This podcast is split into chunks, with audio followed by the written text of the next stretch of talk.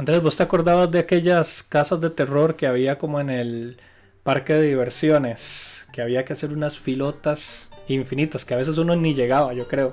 Yo creo que alguna vez con mi tata hicimos tanta fila y alguna vez nos tuvimos que ir porque simplemente no avanzaba y nunca íbamos a entrar a la bendita casa de horrores. Es que no me acuerdo porque nunca las viví. La Pero- verdad es que nunca me llamaron la atención ir como a entrar a esas casas de terror, ni las de Zapote, Las ni de las del Zapote, parque de diversiones. Ciudad no. Mágica y todas esas que uno... No, el no, trencito ese.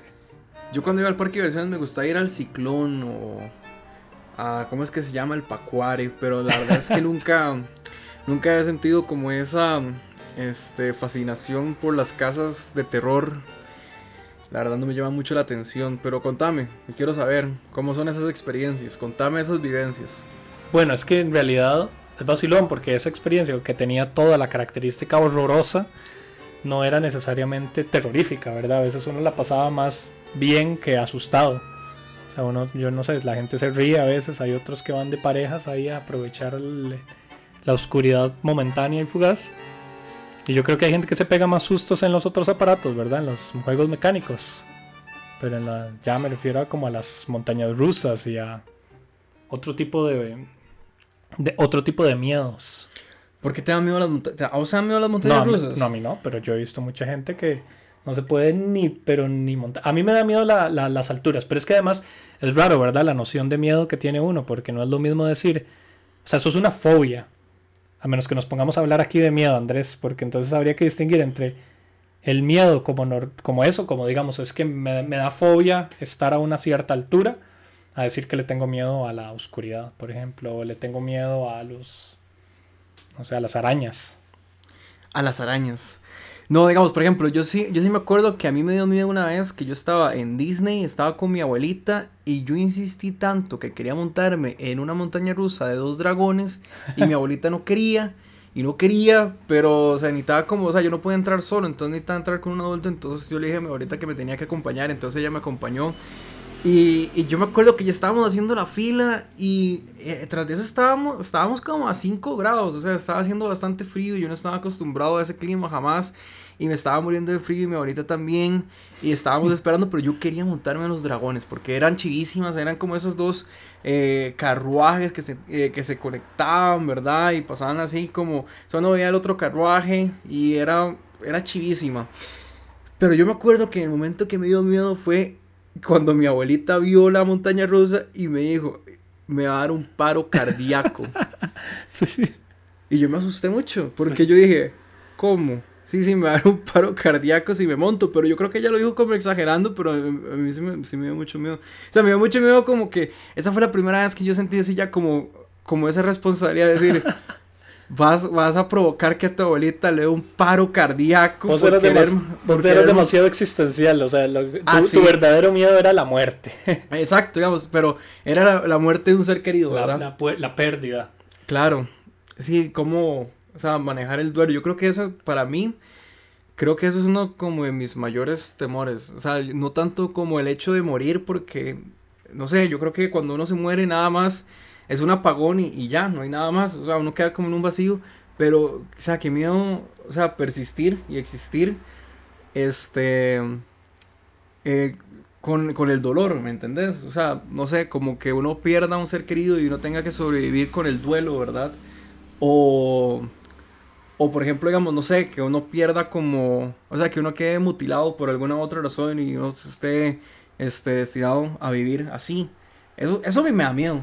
Pero qué, pero qué vacilón porque podría ser relativo, ¿verdad? Porque alguien, precisamente otro chiquito con otra abuela que le dice lo mismo, probablemente hubiera dicho, ay, no, no, no, no pasa nada. Y le, le insiste para que se monten. O sea, que el miedo de esa persona ante la muerte o la posibilidad de la muerte, o que el madre piense que la montaña rusa puede fallar y que los dos se mueran, o sea, probablemente en otros es inexistente. O vos pensás que, o podríamos hablar como de un miedo absoluto, o sea, algo que todos los humanos por obligación le tuvieran que tener miedo.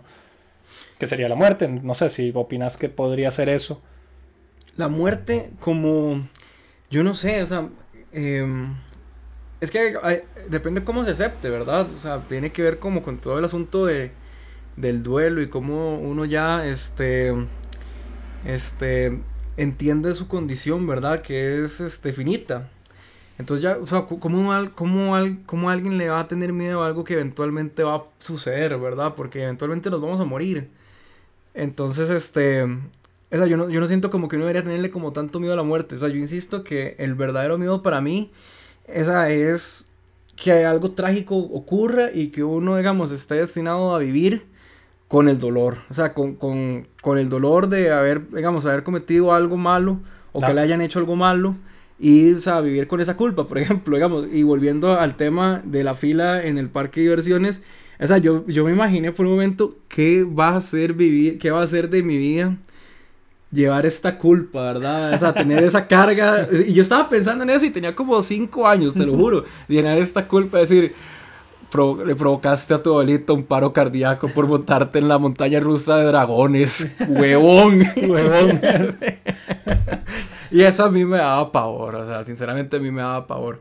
Entonces yo creo que es eso, digamos, para mí el miedo no es a la muerte, ¿verdad? Porque la muerte es inevitable, sino, digamos, es el hecho ya de, de, persistir, ¿no? de persistir y con, el dolor o con las cargas. Bueno, yo creo que eso, eso Andrés, ese trágico comienzo tuyo y existencial nos da como para meternos en ese tema, en el tema de esta noche, en el tema de el nuevo, del nuevo la empezamos tarde, porque ahora tenemos logo, todavía no, todavía no está ahí, todavía no está en la página, pero aparecerá. Está entre las tareas de Orlando. Sí. Eh, que algún día llegarán. Pero bueno, este será, digamos, el primer episodio de con logo. Y queremos hablar de las películas de terror porque estamos en octubre. Y pero para hablar del terror yo quería que variáramos un poco esa dinámica. Quería que habláramos en esto, en esto que estamos comenzando. ¿Qué es el miedo y cuál es el mayor miedo? Y tal vez pensando en eso, como cuál sería entonces en ese caso como la... ¿Cuáles serían las mejores películas de terror y las peores películas de terror? O si todas comparten algo por igual, ¿verdad? O sea, si todas expresan el mismo tipo de miedo, yo tengo la opinión de que en general todas circulan alrededor de la muerte tema que sé que a vos te interesa. No, yo no siento que tenga que ver con la muerte. Pero, ok, entonces, pero entremos, a ver, entremos. Porque yo creo que sí, yo creo que hay algo en el terror, porque todo esto que estábamos hablando a mí me, me dejaba pensando. O sea, ¿cuál es el motivo del miedo? Vos decías que podía haber un miedo al arrepentimiento, un miedo a la humillación, o otro tipo de miedo trágico, ¿verdad? Miedo como a ser desplazado. Y, pero nunca he visto una película de terror que juegue con eso. O sea, ¿cuáles tenés en mente como una película de terror en el que no sea el miedo a morir el que está en juego? Es que, digamos, las, las películas de terror, a ver, este... O miedo a algún tipo de dolor y tortura que se acerque a la muerte. Claro, sino más bien eh, consiste en persistir, ¿verdad? Porque, por ejemplo, eh, voy a insistir mucho en este tema. Por a ver, en todas las películas, los slasher, ¿verdad? Como Halloween o Viernes 13. O sea, uno ve este, las situaciones a través de los ojos del protagonista, ¿verdad? Y el protagonista generalmente es esta muchacha que ve como todos sus amigos se van muriendo, este, como si fuera un, como un asunto de listas, ¿verdad? Que este asesino los va matando y una secuencia. sí, una secuencia, claro. Entonces ella ve este, los cuerpos, los cadáveres de sus amigos mutilados y ella tiene que vivir ya con ese trauma eh, para el resto de su vida y es una situación bastante este, espeluznante, ¿verdad? Pero es eso, digamos, estás viviendo el trauma en ese momento, no es el hecho que te vas a morir, es que estás experimentando en ese momento el trauma. Em, o esa situación espeluznante, ¿verdad? De, tratar de luchar o, de sobrevivir y escapar a este asesino. Em, pero creo que es que con lo, con lo del terror yo no siento que sea algo de la muerte y no y sinceramente no entiendo como por qué lo llevaste digamos como por ese lado de la discusión yo creo que más bien es el terror es algo que nosotros no podemos comprender es, es algo que nosotros no y a, la hora que no podemos entenderlo este simplemente nos, nos resulta incómodo este nos resulta este como eh, espeluznante al mismo tiempo y voy a poner un ejemplo que es bastante recurrente que es la película este, Stanley Kubrick, El Resplandor, ¿verdad? Este, es una película muy incómoda de ver porque eh, Kubrick utiliza, digamos, como esos planos en los que va el chiquito, este, que la cámara lo va siguiendo y de repente se ven a las gemelas, ¿verdad? Y uno, uno las topa de frente. Pero, o sea, no hay como un acercamiento directo y tampoco el director te está diciendo qué es lo que está pasando, simplemente eso está ahí, el plano está abierto y uno se siente amenazado uno se siente amenazado y por algo que no puede comprender. Y además, como las dos chiquitas están ahí al frente de uno y están agarradas de la mano, pero la, digamos, la, imagen es difusa. La imagen es difusa y uno como que trata como que uno tarda, digamos, como en comprenderla y en interpretarla y yo creo que es por eso que, nos da miedo, porque nos resulta incómodo. No sé si has escuchado, digamos, como el término del uncanny valley, que es, este, entre más, este, cuando estas representaciones como los robots, entre más se, este, se asemejan a un humano, más, esas más son, son, más incómodas de ver, ¿verdad? Y yo creo que es eso, digamos, este, el terror es algo... Eh, a mí lo que me genera terror, digamos, cuando veo una película o cuando juego un, un videojuego, es eso, digamos, es el hecho de, no poder entender o no tener el control de las situaciones. No sé cómo lo interpretas vos, o sea, yo. Eso que mencionas se asemeja mucho o diría que es casi que la versión de lo que Freud explica que es, pero él no lo llama el terror, de hecho Freud se refiere a eso como el unheimlich o lo siniestro, mm. es que tiene que ver mucho con eso que vos decís, es el miedo a lo desconocido o miedo a lo que se invierte, por, decir, por decirlo así, cosas inanimadas que se mueven o cosas más bien animadas que no se mueven, lo que mencionaste del, de un cuerpo humano que realmente no se comporta como un humano, ¿verdad? Que se comporta como un objeto, eso es siniestro, igual que lo haría una cosa que no debería estar viva, no sé, una planta que empieza a caminar, ¿verdad? Eh, parece, o una piedra, ¿verdad? Eh, genera esa sensación de lo siniestro y lo oscuro. Y también eh, Freud, lo, Freud, lo, asocia a colores, ¿verdad? Al tema de la, de la, oscuridad, pero también lo asocia a la noción de peligro. Y ahí es donde yo quería llevar de nuevo el tema porque yo pienso que la muerte siempre está ahí latente. Incluso vos, vos lo dijiste la palabra amenaza. Porque es que algo, porque al final, ¿qué está detrás del hecho de que nos, de que lo desconocido nos asuste? Por ejemplo, que es, digamos, diría yo, evolutivamente, por qué nos asustan precisamente cosas que no entendemos, porque nos podrían hacer daño. O sea, una amenaza en, términos, digamos, si yo lo pienso en, en las pesadillas que yo tenía cuando era pequeñito, sea como sea, hay un miedo, incluso yo tenía una pesadilla que era como un bicho, no sé si era como un payaso, no era un payaso, era un bicho que yo sentía que cuando bajaba las gradas en las noches yo me despertaba y según yo había alguien abajo y que me iba a empezar a hacer cosquillas.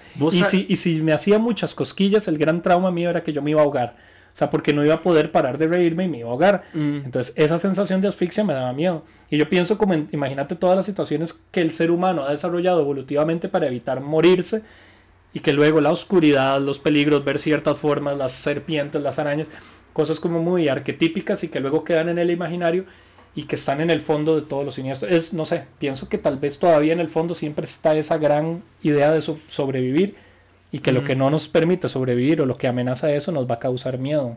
Dirás que yo también tenía como esa, yo también tenía como un monstruo, ¿verdad? Cuando era niño, pero digamos, no era como un payaso, pero, o sea, si era, era el Danny DeVito de Pingüino, el de Batman. Ah, ¿tenías un pingüino de juguete? No, no, no, o sea, yo vi la película y a mí me daba terror ver ah. ese pingüino, o sea, porque era horrible, digamos, era realmente este, o sea, chiquitito, gordito, ¿verdad? Que uno lo puede morder. Además, era, era, grotesco. Entonces, yo siempre soñaba que ese personaje, ese pingüino, el de Danny DeVito, me perseguía y me perseguía mis sueños. Y era terrible. Este, de hecho, yo me acuerdo una vez que me dio mucho miedo.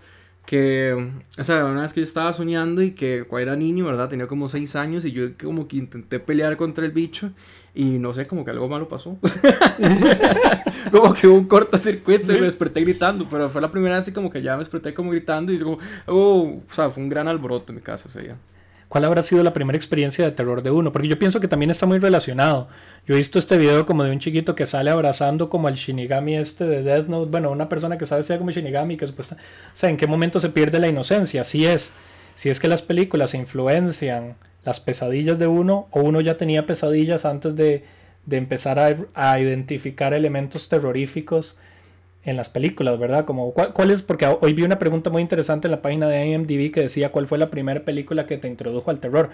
Pero no sé si vos tenés alguna idea de eso, como cuál es la primera, la película más vieja. Bueno, ya me dijiste que el pingüino es una, ¿verdad? Porque eso es de bueno, pero eso no es de terror, ¿verdad? No es de terror. No es de terror, pero es un personaje grotesco. Incluso yo después, este, como con 10 años, 7 años, por error, vi este Viernes 13 y no me dio tanto miedo, pero sí me pareció muy chocante porque no me acuerdo, creo que era como la segunda, la, era cuando, o sea, no, era la primera de hecho porque este era cuando el eh, eh ¿cómo es? Freddy, no, Freddy, no, este, ¿cómo es que se llama? Jason. Jason.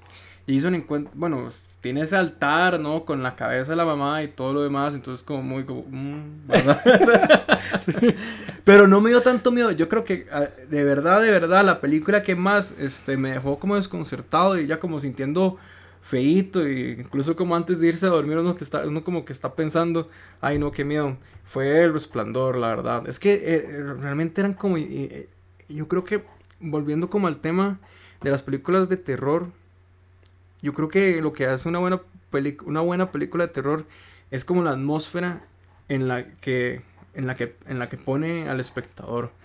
Y que no tiene que digamos no tiene que depender tanto del jumpscare sino más bien es que cuando incluso puede tirar un jumpscare pero digamos ahí el peligro continúa la atmósfera sigue siendo tensa verdad eh, yo creo que hay que tener muchísima maestría para lograr eso pero en fin creo que me estoy desviando mucho del tema. ¿ves aportar algo más verdad sí sí digamos eso eso me parece como una buena idea porque acabas de decir como toda la clave que creo, yo creo que nos vamos a tener que poner aquí medio hermenéuticos dale, a interpretar. dale con tu Gadamer, con tu Gadamer. Porque creo que es que en todas las palabras, o sea, acabas de decir eso, ¿verdad? Una cosa es el jumpscare, otra cosa es lo grotesco, otra cosa es lo... Una cosa es una, un personaje de horror, pero no necesariamente está en una película de horror, ¿verdad? Como le pasa al pingüino. Es decir, pensá en los Locos Adams. Los Locos Adams tienen un ambiente, se supone con ambientes de espanto, o sea, esa es otra palabra, el spook, el espanto, ¿verdad?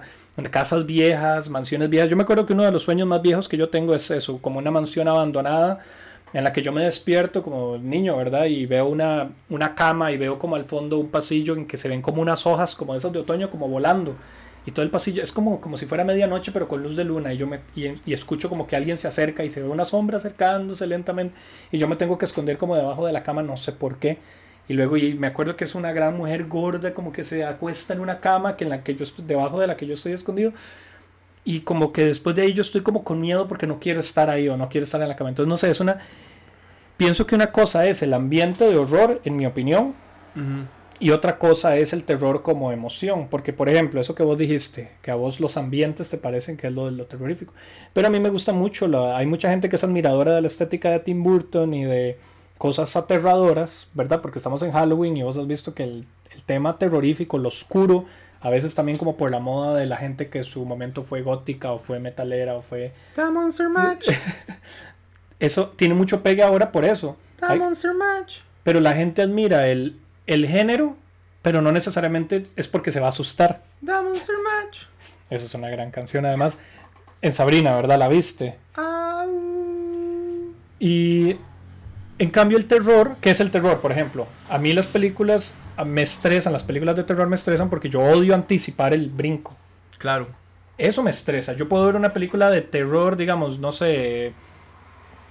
Bueno, ahora que salió la película, bueno, incluso videojuegos o lo que sea, pero una película de horror, las de Tim Burton, precisamente una película como es, eh, no se llama Sleepy Hollow, ¿cómo se llama la? Sí, la del jinete sin cabeza. Sí, Sleepy Hollow, ajá. Esa no es de terror, esa es de acción. Pero toda la estética puede ser aterradora. ah, sí, no creo. Yo no estoy tan de acuerdo porque, digamos, es como muy... No, no, es horrorosa, exacto. es, en realidad, es como gótica, ¿no? Coincido con vos. Que es como, o sea, yo no pero es una comedia. Como, sí, es como tiene comedia, un tono cómico. Tiene acción, tenemos un héroe este, que siempre como que parece que está al tanto de la situación, que es, digamos, si hay imágenes chocantes como decapitaciones y todo lo demás, porque obvio es el jinete sin cabeza, tiene que haber decapitaciones, pero es como, por ejemplo, no sé, yo creo que eh, yo no la, o sea, no la pondría en la lista de películas ya de terror que uno, o sea, que uno lo, lo pero vos, sentir. Pero vos estás consciente de que si vos agarras y ves el primer Frankenstein, el primer Drácula, ¿verdad? O no el primero, pero si ves Nosferatu todavía se siente medio perturbadora. Pero si vos ves la de Bela Lugosi de 1931, o el Frankenstein también con Boris Karloff, o el monstruo de la Laguna Negra, son películas que hasta cierto punto uno no entiende cómo a la gente de esa época le daban miedo. O sea, hay películas con modos, gestos, eh, formas de, de narrar que uno dice, a mí me da risa o, me, encanta, ¿verdad? Hay gente que se pone a ver palomitas solo para hacer el homenaje a las películas viejas y uno se pregunta en qué momento todos estos elementos que solo ver a un vampiro daba miedo o solo ver a un monstruo daba miedo en la pantalla pasó a ser un, algo que a nosotros ahora es, ah, casi que estamos más bien codificados a que algo tiene que, tiene que ser una combinación entre sonido e imágenes para que nos asuste. por y pienso que tal vez ahí sí tiene mucho sentido porque te acuerdas que la, la, famosa llegada a la estación del tren, de aquel tren que vio la primera gente que, experimentó el cine, que viendo llegar el tren se asustaba porque pensaba que el tren se iba a salir de la pantalla y los iba a atropellar. O sea, como que hay una gran diferencia entre lo psicológico del susto el susto, ¿verdad? El espanto. Sí, es la sorpresa el también. la sorpresa. Y la estética horrorosa. Lo que pasa es que yo creo que por lo menos con eso, es que ya después de la primera vez, o por lo menos las primeras tres veces, ya eh, lo vas a interpretar tal y como es, ¿verdad? El tren no va a salir de la pantalla, pero sí, genera como ese reflejo. Creo que pasa lo mismo con esas películas de terror, aunque la verdad sí, sí me llama la atención y no podría dar así ya como una afirmación totalmente así contundente. Es decir, no, es que la gente antes interpretaba el terror de una manera distinta. Yo creo que simplemente no estaban, eh, no estaban acostumbrados a este, ver imágenes así este, chocantes, grotescas en, el cine y por lo tanto se asustaban. Pero la verdad no lo sé. Creo que este, igual, igual el cine ha cambiado. O sea, han cambiado las narrativas y han cambiado los recursos y la gente se ha acostumbrado. Este, lo que antes considerábamos que era algo novedoso en 1990 ahora es como prácticamente pan de todos los días. Pero yo creo que este, y eso efectivamente también se ve con el terror. De hecho, a mí me gusta muchísimo, digamos, esta nueva ola de directores que, que están sacando muy buenas películas de terror. Este que no son tan superficiales y cuando digo que son superficiales que ya continúan con esa eh, fórmula, ¿verdad? La fórmula del jumpscare que digamos fue como bastante popular en los 90s, 80s, sino que ahora más bien tratan como de generar como toda una atmósfera y contar una historia este perturbadora, ¿verdad? Que es una historia que se queda como, o sea, se queda como una cicatriz, ¿verdad? Dentro de uno, por lo menos en el cerebro de uno, como por bastante rato. Y hay momentos en los que usted, no sé, está trabajando así y pum, se acuerda de la película y dice, uy, no, qué feo. No sé qué te parece a vos. Sí, yo, yo coincido. Yo, de hecho, yo te iba a hacer la pregunta, pero la autorresponderé, que es si, si en realidad es que antes la gente se asustaba de menos cosas o tenía, tenía menos preocupaciones. Pero yo lo que pensaría es que tal vez habían las mismas preocupaciones, ¿verdad? Las mismas ansiedades por un montón de cosas. Antes de la gente tenía la guerra y todo. Tal vez le tenía miedo a la guerra, pero no el medio cinematográfico no lo había explotado como un terror. tenía miedo al ruso. Sí, pero se lo trataba en otros géneros. Es decir, tal vez el género de espionaje era la manera de, o el cine noir, el cine noir que obviamente aprovecha ciertos elementos del cine del expresionismo alemán, que el expresionismo alemán luego le sirvió de base también al cine de terror, pero por decirlo así, digamos que en la época, en los 20, en los 1910 y 20, se hubiera aprovechado la estética oscura y las ansiedades de muchos temas en otros géneros, no en el género de terror. Y conforme pasó el tiempo, es mi opinión, los, los géneros fueron explotando y decir, no, mira, esto también, ¿qué tal si las pandemias se vuelven elemento de terror? ¿Qué tal si las guerras nucleares se vuelven elemento de terror? Los zombies, ¿verdad? Ahora podemos abarcar un poquito más en esos géneros modernos, pero brincando a estos directores nuevos que mencionas, yo siento que ahora, yo no sé si a vos te parece, pero hay directores buscando nuevas ansiedades, nuevas preocupaciones modernas y convirtiéndolas en terror, ¿verdad? El, el uh, Midsommar de Ari Aster, ¿verdad? Es como... Ya vamos a hablar de Hereditary. Vamos a, bueno, ah, bueno. estamos haciendo un arroz con mango porque yo tengo la tesis de que en realidad el género del horror es muchas cosas. Decimos horror y en realidad, mira, eh, yo creo que podemos hablar desde las ansiedades sociales, pasando por los temores a las guerras, ahora estamos hablando de los jumpscares por sí mismos, nada más el elemento psicológico, o el elemento horroroso de los clásicos. Pero en el caso de Midsommar, ¿verdad? Como el miedo a esto, a los cultos, ¿verdad? Vos dijiste, quedarse con una imagen perturbadora. Una imagen que yo no me pueda sacar de la cabeza. Uy, qué, digamos, qué interesante eso porque... Que, miedo a los cultos. De hecho, el otro día estaba viendo. No, es en serio, que miedo a los cultos, ¿verdad? o sea, que miedo a la adoración y, y, que la gente simplemente como que. que uno trata de explicarle a la gente y que nadie lo entienda. Exacto, que, nadie lo entienda a uno y que ya. Yo, yo, a ver, yo creo que eso es determinante en, en, el terror. Y yo creo que Lovecraft también lo exploraba muy bien con el terror cósmico. Porque esa tiene que ver, te va de la mano de un poder que está muy por encima de uno. Y que digamos que el destino de uno ya está determinado por la, la mano de Dios, por ejemplo. Por un poder totalmente superior y que uno simplemente es como una marioneta. Y eso se ve reflejado, digamos, por ejemplo, desde Midsommar este, películas. Hereditary. Hereditary, ¿verdad? Digamos que hay un culto. Y The Witch. Ajá, e, exacto, y The Witch. Y a mí me encanta, por ejemplo, en Hereditary que comienza precisamente con esa casa de muñecas en la que se ven como los muñequitos, ¿verdad? Entonces ya hace como esa misma metáfora de que ellos son, ellos, son muñecos también. Ellos, ellos, ellos están siendo controlados por un poder superior y un poder que ellos no pueden comprender, que es el poder este, divino o satánico, ¿verdad? De una deidad que está jugando con ellos. Y no sé, siento que es algo trágico también. Yo creo, yo siento que, digamos, esas historias son trágicas porque es, este, Y es eso, digamos, que un poder superior nada más ve lo que está pasando y no puede intervenir en las desgracias que le están pasando a los protagonistas. Y, yo creo que, digamos, eh, por lo menos en lo que a mí me genera es que uno dice, uy, sí, no, qué miedo eso, porque ellos están destinados a, a vivir esa experiencia, ¿no? Que simplemente se les va a salir de las manos y va a terminar, o sea, por consumir su existencia totalmente. Sí, de hecho justamente eso es una nueva clave que no tenía de hecho sobre esas pelis porque yo siempre decía que es que los héroes de estas dos pelis, tanto el muchacho de Hereditary como la actriz de Florence Pugh, ¿verdad? Que hace la, la que interpreta a la protagonista de Midsommar, no, no tienen control. En algún momento de la peli parece que van a tener como decisiones y en un momento sus decisiones ya dejan de importar tanto los de Midsommar terminan absorbidos por el culto y por más que en algún momento tenían un plan de escapar y ya al final no, ¿verdad? Nada más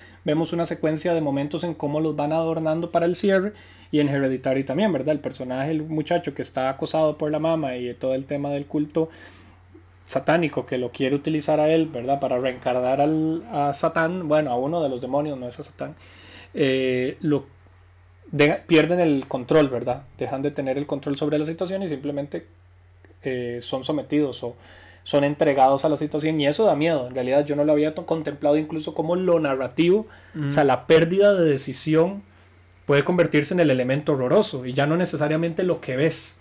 O sea, porque una peli puede ser horrorosa por, por la... Bueno, Hitchcock aprovechaba mucho más esas cosas. Vos ves una película de Hitchcock como Psicosis o como Vértigo. Vértigo es un mejor ejemplo, porque Vértigo no es una película de horror necesariamente, es una película de suspenso. O Pajarillos. O, Birds. Birds. es un excelente ejemplo. Pajarillos, ¿verdad? Porque no te dan miedo realmente, pero estás muy tenso, estás muy tenso, es más, salís perturbado. Birds es una película en que incluso puede dar risa la primera vez, porque en serio hay secuencias que al inicio uno las ve como absurdas. Luego uno entiende que el, el, el elemento del pájaro en Hitchcock es muy repetido y tiene que ver mucho con la enfermedad mental, ¿verdad? Con la o con, la, o con el desplazamiento de lo que parece lo, lo normal y empezás a alucinar, ¿verdad? Porque en, The Birds el sonido, lo que asusta no es ver al pájaro, es el sonido del aleteo que está constantemente en el... de hecho no coincide, a veces el personaje está hablando y empieza a oír el aleteo y no se sabe dónde están los pájaros, no se sabe si están adentro. Y es como este constante recordatorio de esta mujer, la de The Birds, que no pertenece. Entonces, qué chiva porque, porque digamos, en el, Hitchcock fue, anticipó mucho eso. Hitchcock anticipó que tal vez el thrill, yo diría, como el elemento que yo te dije que habría que escoger una nueva categoría, horror me parece que se queda un poquito corta.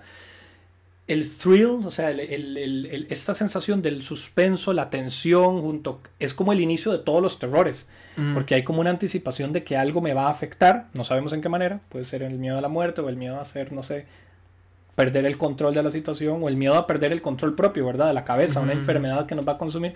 Hitchcock era muy habilidoso para eso. Claro. Ahora que lo pienso, ¿verdad? Como que en él se marca un punto de cambio hacia el nuevo, hacia todas estas nuevas narrativas. Claro, además era, tenía muchas técnicas, ¿verdad? Que, en ese momento eran muy eh, reveladoras, ¿verdad? Dentro del cine. Eh, por ejemplo, eso, digamos, de revelar que el peligro está ahí, Ajá. Y es, pero no se sabe en qué momento va a explotar no sé, este, a ver, eh, un ejemplo que siempre me llama la atención, que de hecho se lo copia Tarantino, bueno, no se lo copia Tarantino, o sea, copiar suena como muy feo. No utilices, sí, todos copian, ¿verdad? Este, em, es en Bastardo sin Gloria, ¿verdad? Que al inicio, al inicio de la película, la que Hans Landa está hablando con este campesino francés y abajito, digamos, ya el director revela, ¿verdad? Que están los judíos en el sótano. Ahora, digamos, lo que lo que falta por descubrir es en qué momento el nazi se va a dar cuenta que están ahí. Claro. ¿Verdad? Ajá, entonces ya está, uno, ya, uno ya, está jugando con esa tensión, ¿verdad? Y eh, creo que eso es muy meritorio, digamos, de Hitchcock, este, generar esa tensión dentro del espectador. Yo creo que eso es algo este, inherente en cualquier película de terror, o sea, generar esa tensión eh, al, hacia el espectador, ¿no? Sí, porque por ejemplo una película de zombies, pensemos en La Noche de los Muertos Vivientes y todas las que le siguen, ¿verdad? Pensando hasta en The Walking Dead, ahí yo pensaría que otra heredera de ese, de ese, de ese, de esa tensión y el thrill y el horror y el terror es el cine como deprimente, o sea, el cine de... Decadente. Decadente, o sea, el cine obviamente distópico, pero hay diferentes distopias. Hay distopias en los que los personajes sí quieren cambiar la distopia. Pero las películas de zombies suelen ser como muy decadentes porque los personajes suelen estar en mundos donde ya no hay nada que hacer. o donde ya, ¿verdad? Una película como World War C, eh, Guerra Mundial Z, es una película de acción, pero el ambiente sí se, bueno, termina con un mensaje esperanzador. Esa no sirve como terror, pero utiliza un famoso icono del terror que es el zombie. A mí me encanta esa película. De hecho, que me quiero leer, me quiero leer el libro demasiado. Es, que, e, es que es muy interesante. Bueno, es que me han dicho que el libro es eso, digamos, cómo reaccionaría el mundo, ¿verdad? Las estrategias militares, este, los recursos, cómo se manejarían, todo el poder político dentro de una amenaza este, de los zombies, ¿no? Y eso me parece espectacular. O sea, eso es llevarlo a otro nivel, pero en fin, continúa. Sí, sí, no, es, esa... Es que también viene ahí de, de, Hay gente que lo ha innovado desde antes, digamos, desde lo literario, desde lo que vos mencionas, desde el cómic. Obviamente esto es nutrido de todo lado, por eso cada vez, bueno, este tema me, me, me interesaba mucho por eso, porque el solo hablarlo te desata un montón de, de temas, digamos, que están todos relacionados. Digamos, ahora volvemos a la pandemia. Uno podría decir, de la pandemia podría salir una película de horror, por supuesto, ¿verdad? O sea, podríamos imaginar, ya las hay, las películas de zombies son historias pandémicas, son historias de enfermedades que se vuelven incontrolables. Eh, volviendo a The Shining, por ejemplo, The Shining también tiene que ver con la historia del miedo a, la masculinidad tóxica, si alguien quisiera ponerlo a así. Las, a las drogas. bueno, no, al, alcoholismo, ¿verdad? O al aislamiento, que muchos dicen que la, lo que vuelve loco a Jack Nicholson es que vos has visto el meme, ¿verdad? Que dicen como, ah, voy a ir a, voy a, aislarme en la cuarentena, nada malo puede pasar. Ay, sí. y sale la... Fatal. Entonces, yo no sé, como que es muy fácil. En realidad somos seres que estamos. O sea, el terror podría parecer como un, un, género secundario. Y curiosamente está en todo lado. Es el género que nutre nuestras experiencias humanas desde temprano, desde que somos carajillos. O sea, el noche en la calle Elm, pesadilla en la calle Elm se alimenta de nuestros sueños, cosa que hacemos todos los días. Muchos tienen miedo a dormirse por tener pesadillas. Otros tienen miedo a perderse en el bosque. Otros tienen miedo a que, ¿verdad? A que los humillen en el trabajo. Hay, tantos miedos que luego alguien inmediatamente lo aprovecha. Y uno pensaría, ¿cómo es que este género pasó a ser tan secundario? Bueno, ahora está retomando, pero digo yo, siempre ha sido, siempre ha sido visto como un género secundario ahora empieza a retomar, ¿verdad? Otra película moderna que ha recuperado es eh, Get Out. ¿Te acuerdas? La de. La de.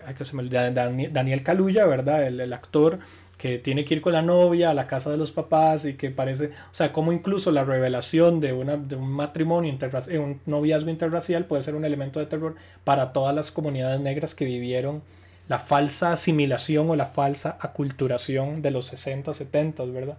O sea, ¿cuáles son los miedos de las personas afrodescendientes hoy? Y se convierten en películas que, perfectamente son aprovechables. Entonces, no sé, es como... Yo creo que el cine de terror sí utiliza como esas metáforas como para tratar de representar miedos actuales. Por ejemplo, no sé, una película de zombie puede ser la, la caída total del sistema como tal y como lo conocemos y que ya la sociedad simplemente vive sin ley, ¿verdad? Eh, es eso, con una amenaza ahí afuera. Pero generalmente lo que pasa con las películas de zombies, el verdadero enemigo es el ser humano, ¿verdad? Y el ser humano es el, otro, el que hace las atrocidades para mantenerse vivo. y, eso, es, eso es algo que se ha mantenido este, vigente en, varias películas posapocalípticas. Me recuerda El Camino, ¿verdad? Que ellos, los mismos seres humanos son caníbales, ¿verdad? Y, incluso este, el zombie es un elemento más, pero, o sea, realmente eh, una amenaza fuerte y yo creo que incluso más aterradora es lo que pueden llegar a ser los seres humanos en, unas, en, un, en un contexto así. Como por ejemplo con lo de Get Out, sí, definitivamente es una metáfora hacia lo que es este el sistema, ¿verdad? Y volviendo a eso, eh, de situaciones que uno puede controlar o que por lo menos hay un poder superior a uno que, es, que, que determina ya el destino, ¿verdad? Eh, es lo mismo, digamos, lo que le puede pasar a una persona eh, afro, afrodescendiente en Estados Unidos. Exacto. Que el sistema simplemente ellos están condenados a vivir en ese sistema y no pueden hacer nada más. y el mismo sistema se va a encargar de joderlos. O sea, se va a encargar de, de, de arrebatarles todo. Todo. Y, y eso, es una, eso es una metáfora este, que se utiliza en esa película de Get Out, porque digamos, en Get Out el blanco te le roba el cuerpo al negro y se apropia del cuerpo. sí, es cierto, nos faltó explicar cuál es el verdadero elemento ahí. Ajá. Lo que al final termina siendo espantoso, ¿verdad? Que sí, y es eso. ser usurpado incluso. Exacto, y ese es, para mí es una metáfora del sistema este, gringo. Y que el sistema gringo, digamos, en cualquier momento le puede este, arrebatar a un afrodescendiente todo lo que tiene. Bueno, digamos, o sea, no, no tan así tan contundente, ¿verdad? O sea, siempre hay leyes y todo lo demás. Pero ese es el Pero, punto del terror. pero ese es el punto del terror, ¿verdad? Llegar a exagerarlo. Lleva una premisa al extremo para hacerte imaginar qué pasaría así. Sí. Y tenés razón, porque entonces ya hicimos una evolución, ¿verdad? No, no hemos estado hablando en esto en orden, ¿verdad? Me gusta que no lo hablemos en orden, pero pasamos de la idea de que el terror antes Vos era- tenías que hacer la lista, Orlando, hoy. Así que, pasamos de lo, de lo por dicha no, pasamos de lo natural, o sea, del horror natural, ¿verdad? Que podría ser como, ah, lo que antes era una amenaza, igual ahí insistimos, las arañas, los vampiros, los monstruos. El monstruo siempre para mí es como una metáfora de todo eso que decís, o sea, ¿quién empieza a ser el monstruo? Siempre hay que escoger quién es el monstruo de la situación. ¿vos te acordás de esta película Babadook? Sí, claro. Babadook para mí es una metáfora del duelo. Bueno, a ver, no soy el primero que lo dice. o sea, hay un montón de videos en YouTube y artículos que dicen eso. Pero a ver, es un monstruo que representa el duelo. Y es ese. o sea, es que yo te voy a ser sincero, yo no he experimentado ese dolor todavía. Y como, ah, cuando lo haga me, me va a doler mucho, me imagino. Pero es eso, digamos, de cómo, una, cómo un ser humano se puede, puede enfrentar al duelo, digamos, como esa pérdida, ¿verdad? Esa cicatriz que queda en una persona y se va a mantener vigente y se va a mantener ahí. Ese es el monstruo, ¿verdad? Y usted lo puede ver en varias etapas de su vida y ese monstruo, ese duelo, eh, ese dolor se va a encargar o por lo menos va a empezar a dinamitar sus prácticas del día a día. Y lo va a hacer lo va a hacer una persona que no va a poder como eh, o sea volviendo al tema de la hiperbolización verdad Eh, el duelo lo va a o sea sería como una muletilla no Pero qué vacilón porque de alguna manera, porque por ejemplo otra película que hace lo de Babadook, o sea, la que yo diría que también eh, estructuró en un momento revolucionario del cine y cambió las narrativas a esas metáforas que podían ser terroríficas fue El Exorcista. El Exorcista es una peli que si uno la ve, o sea, si uno la ve completa, uno en, en la memoria tal vez solo tiene el recuerdo de de la chica haciendo de, de verdad convirtiéndose en Ay, eso a mí me da terror. Eso, eso a mí me da terror, digamos, haciendo un paréntesis, eh, digamos, el hecho, cuando yo veo seres humanos haciendo cosas antropomórficas en una película de terror, ya sea caminando por las paredes, o ya sea este, haciendo cosas que no deberían hacer, así como que se les, que, que se les quieran las extremidades y todo. sí. Uy, no, eso a mí me mata. Eso Sí, es, la- para eso la para mí es. Ajá, todo, ah, no. La transformación. ¿Ves? Entonces hay algo en Zapote que sí te hubiera dado miedo. Ir a ver la, la muchacha esa que se transformaba en. ¿Cómo se llamaba? La. La yegua. La, no, la, la, Ah. que, la que ponía, acérquese aquí, vea cómo se transforma. La- la- siempre en Zapote hay una. No, eso a mí me da terror. Incluso, digamos, cuando lo veo como en los circos, no me gusta. Ah, no, Exacto, sí, no- exacto. No, me gusta. Pero ves, hay un horror profundo. ¿Ves? Todos tenemos un horror profundo en el fondo, ¿verdad? Un- Y sí, en El Exorcista pasaba el caso de que el- la metáfora que estaba ahí en juego era las transformaciones que podía ser la adolescencia de la carajilla o eh, la adicción a una droga, ¿verdad? O- pero simplemente el hecho era que la mamá no podía comprender porque vos ves a la mamá y la mamá nunca está asustada por nada. Ella pasa la mitad de la, la primera parte de la película es la mamá llevándola a todos los médicos posibles y que todos los médicos, la, ma- las mujeres de plata, entonces como que la lleva a que le hagan estudios cerebrales y todo y no logran determinar qué es el problema que ella tiene. Entonces hay una crítica y un temor a no poder controlar nuestro cuerpo mediante la tecnología. Ujú. ¿Qué pasa cuando ya la ciencia no nos da para poder explicarnos a nosotros mismos? Y la pregunta es ¿por qué? ¿Por qué la metáfora? Es decir, cuando queremos mostrar algo horrorífico, digamos, si nos da miedo el duelo, si nos da miedo la adolescencia, si nos da miedo la muerte de un ser querido, ¿por qué escogemos la metáfora del monstruo? O sea, porque al final tenemos que elegir, bueno, imaginemos que el duelo es un fantasma o imaginamos que el duelo es una criatura. Como que al final elegimos para la representación del temor, volvemos a algo arquetípico, volvemos a una figura clásica del terror. ¿Qué tal si, verdad? ¿Qué tal si las qué tal si los acosadores son asesinos? Entonces empezamos que ya, ya lo son, un montón, no todos, pero hay acosadores que se vuelven asesinos, pero yo me imagino que en los momentos en los perdón, en los noventas la, la metáfora era ¿Qué tal si esta persona que es muy cercana a mí, algo que ya, ya Hitchcock había explotado, ¿verdad? Durmiendo con el enemigo y todas esas cosas, tener familiares que parecen buenas personas y por detrás son asesinos. Los noventas lo explotaron a la mil, ¿verdad? Los famosos asesinos adolescentes que mencionamos al inicio. Porque el enemigo Y- está entre nosotros. Exacto. Y convertimos un elemento, pero de nuevo, metaforizamos. Necesitamos algo que exagere y por lo tanto necesitamos llevar el ex- al extremo, ¿verdad? La idea de la amenaza a la muerte. Que es una forma muy simple. Obviamente en Babadook uno entiende la metáfora, pero uno, en- uno tiene miedo de que al personaje le vaya a pasar algo físico, o sea, que lo vayan a matar, o sea, que el bicho le vaya a hacer un daño físico. En cierta forma, obviamente puede estar el miedo a quedar atrapado mentalmente, pero es difícil de expresar cosas que no podemos transmitir como con dolor directo, ¿verdad? Como, Mm. ¿Cómo explicaríamos? ¿Te acuerdas aquella escena de, de Apocalipsis ahora de Marlon Brando cuando cae y nada más grita frente a la cámara de horror? Oh, el horror. Y ahí hay un- es un horror distinto. No, oh, el horror. no podemos estar en la cabeza de él, pero entendemos que él está contemplando el horror. el horror. Como ver el cuadro de Edvard Munch del personaje que se agarra la el cara grito, y sí. grita. Yo pienso que sí hay una película, ahora que lo pienso. Hay una peli que es Rosemary's Baby, que tiene algo... Pues no lo he visto. El bebé de Rosemary, bueno, na- no, sin spoilearla mucho, pero tiene que ver con esta mujer que está lidiando con su maternidad y se convierte... Hay un culto que quiere utilizar al, al, al hijo de... sí, de- sí, es que yo, ella. he escuchado tanto esa película que no puedo creer que no la haya visto y, todavía. y diría que ahí sí está interesante porque el tema del culto no, no se involucra a la muerte ahí. O sea, no está el tema de que alguien va a morir. Entonces sí es, sí es fuerte como el otro gran miedo, que no sería la muerte, diría yo, es eso que mencionamos al inicio, como perder el control de nosotros mismos. O perder el control de un ser querido. Pero también, eh, yo no estoy seguro, pero yo me acuerdo que hay una película que se llama el The Omen. Ajá, claro, también. ¿cómo es, cómo es que se Sí, llama? The la, Omen. la profecía. La profecía. Por ¿sí? Cinema 6. este, que trata sobre eso, digamos, de que es el hijo del diablo, es el anticristo y que, este, no me acuerdo si es en la, porque yo vi las tres. Perdón. Pero en una sí ya termina, el es el presidente, entonces eso, que llegue, Ah, ajá, entonces, Ah, entonces sí, que, que miedo, ¿verdad? Que una persona con malas intenciones llegue, llegue al poder, ¿verdad? Sobre todo en Estados Unidos, eso sería terrorífico, Orlando. Ya es de terror, ya es de terror. Pero otro género, por ejemplo, que tiene esas características, bueno, que ha cambiado y que también podríamos hablar de si fue o no una metáfora, ¿verdad? Es la de la ciencia ficción. Que ese sí es un clásico ejemplo de un desplazamiento. O sea, primero la ciencia ficción era terror.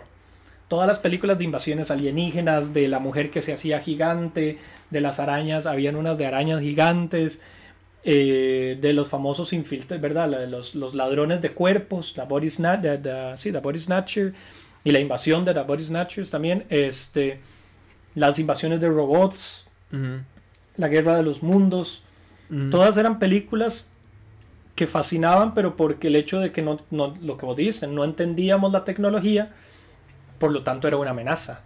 Por lo tanto era posible, ¿verdad?, que, que nos diera miedo. O sea, la gente probable, yo no sé cómo habrá sido la experiencia de ir a ver la Guerra de los Mundos al cine. Ya sabemos lo que le pasó con Orson Welles, ¿verdad? Que ya solo narrándolo daba miedo. Pero por radio, en la película del 53 debió haber causado miedo cuando veían algo- las- los platillos estos que lanzaban los rayos verdes. O sea, no pudo haber Siempre sido... me ha llamado la atención eso del noticiario en una película de terror, sobre todo en, en algo, en una crisis que involucre a toda la humanidad, ¿verdad? Porque uno necesita que como estar informado. No, no, es en serio. Y por ejemplo, digamos, este, a mí siempre me ha llamado mucho la atención ese recurso, ¿verdad? Ese, sobre todo en las películas de zombies. Y Francia ha caído. Sí, sí. Hong Kong explotó con los zombies. Y uno, uy, no, man, o sea, está gacha. Por eso me interesa tanto este Guerra Mundial Z, el libro. Porque, o sea, Sí. son como todas esas este, eh, notificaciones, ¿verdad? Que le van llegando, actualizaciones de los noticiarios para ver cómo, cómo le está yendo el mundo con Siempre todo lo demás. La famosa escena aquella de 28 días después, ¿verdad? Cuando él sale del cuarto del hospital y ve el periódico, ¿verdad? Y dice como los zombies están aquí, algo así, no recuerdo qué decía. Ajá, ajá. Cillian Murphy, ¿verdad? Es el que hace esa. Esas son otras buenísimas que no, no mencionamos, pero es que, ¿verdad? Hay cosas parecidas.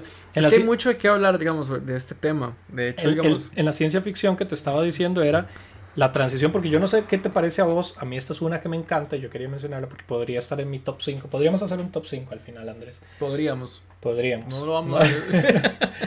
Está Alien. Alien, Alien fue una de las ¿Cuál? primeras. La 1. La 1, la del 79 de Ridley Scott. Bueno, las, las, las cuatro son de No, Ridley la- yo creo que la, No. la última resurrección. Perdón, de- solo las dos solo primeras son de Ridley, la tercera es de Fincher y la cuarta es de Jean-Pierre Jeunet, el francés. Que hizo después Amélie. Amelie.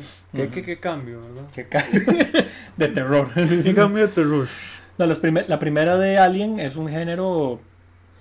Es de un género, ¿verdad? Que uno podría decir, ya es ciencia ficción seria. Recuerda que además hubo un cambio de la ciencia ficción, que antes eran como ¿verdad? Era mal representada, los platillos voladores hacían como... hacían soniditos, ¿verdad? Todavía Star Wars tenía algo de eso, pero cuando apareció Odisea al espacio de, Stanley Kubrick, como que se puso más seria, ¿verdad? El género fue más refinado y más, más acorde a los avances científicos.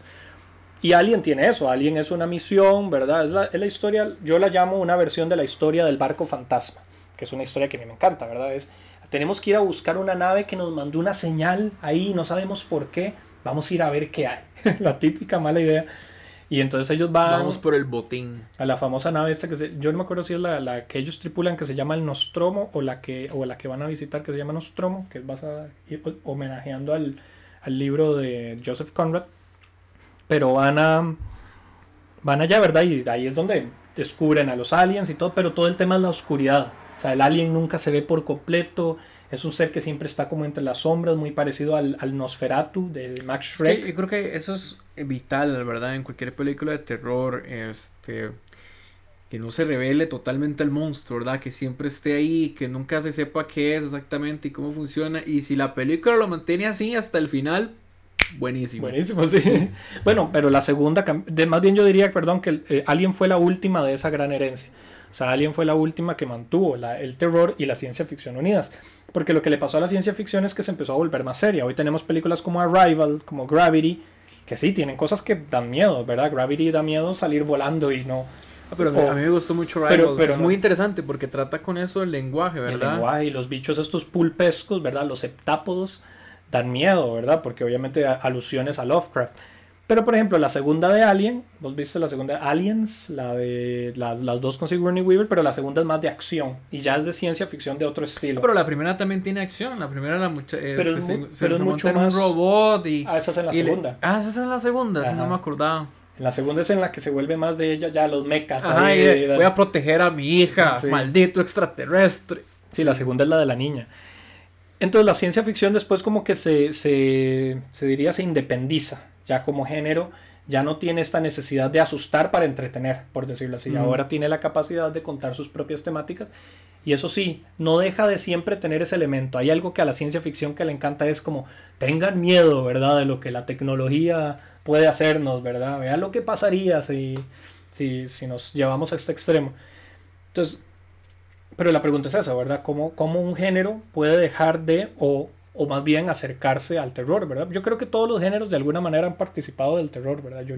Tal vez los westerns, yo no sé si hay un western de terror, pero Ah, fijo, sí tiene que haber. De Ah. hecho, vamos a ver si me acuerdo de uno ahorita. Yo ahorita un- me acuerdo de uno. Yo me acuerdo de haber visto, digamos, un vaqueros y zombies. ¿no? Pero es que son malas, pero es que claro, son- son terribles, pero a ver, eso.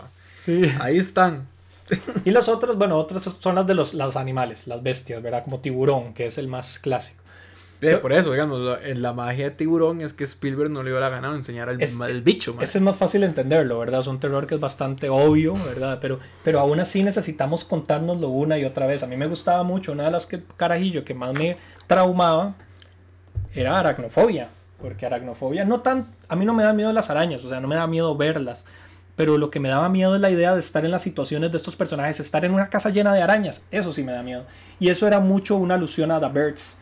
Que era la idea de cuando van por los pasillos y les empiezan a salir, ya las arañas salen por todo lado de las endijas, de las, de las, eh, los grifos del tubo, de las, de los tomacorrientes. Eso da miedo, me da miedo la ¿A, idea. a vos no te pasa eso con las cucarachas? A mí me pasa eso con las cucarachas. A mí me sale una cucaracha en el cuarto y si yo no la mato y no sé y no sé dónde está, Se va a reproducir. se va a reproducir o me va a salir en cualquier lado. O sea, yo abro una gaveta y yo ahí debe estar la, la, la condenada cucaracha. Sí. O digamos, me meto como al baño y yo, ay no, fijo debe estar en mi cepillo y yo, no. Entonces no, a mí me da terror. Sí, sí, sí. y yo las odio, esos animalitos. Por dicha aquí en la casa, bueno, en el apartamento no, no hay. Pero bueno, no importa, continuemos con... A mí me sorprende lo que en realidad puede llegar a hacerse.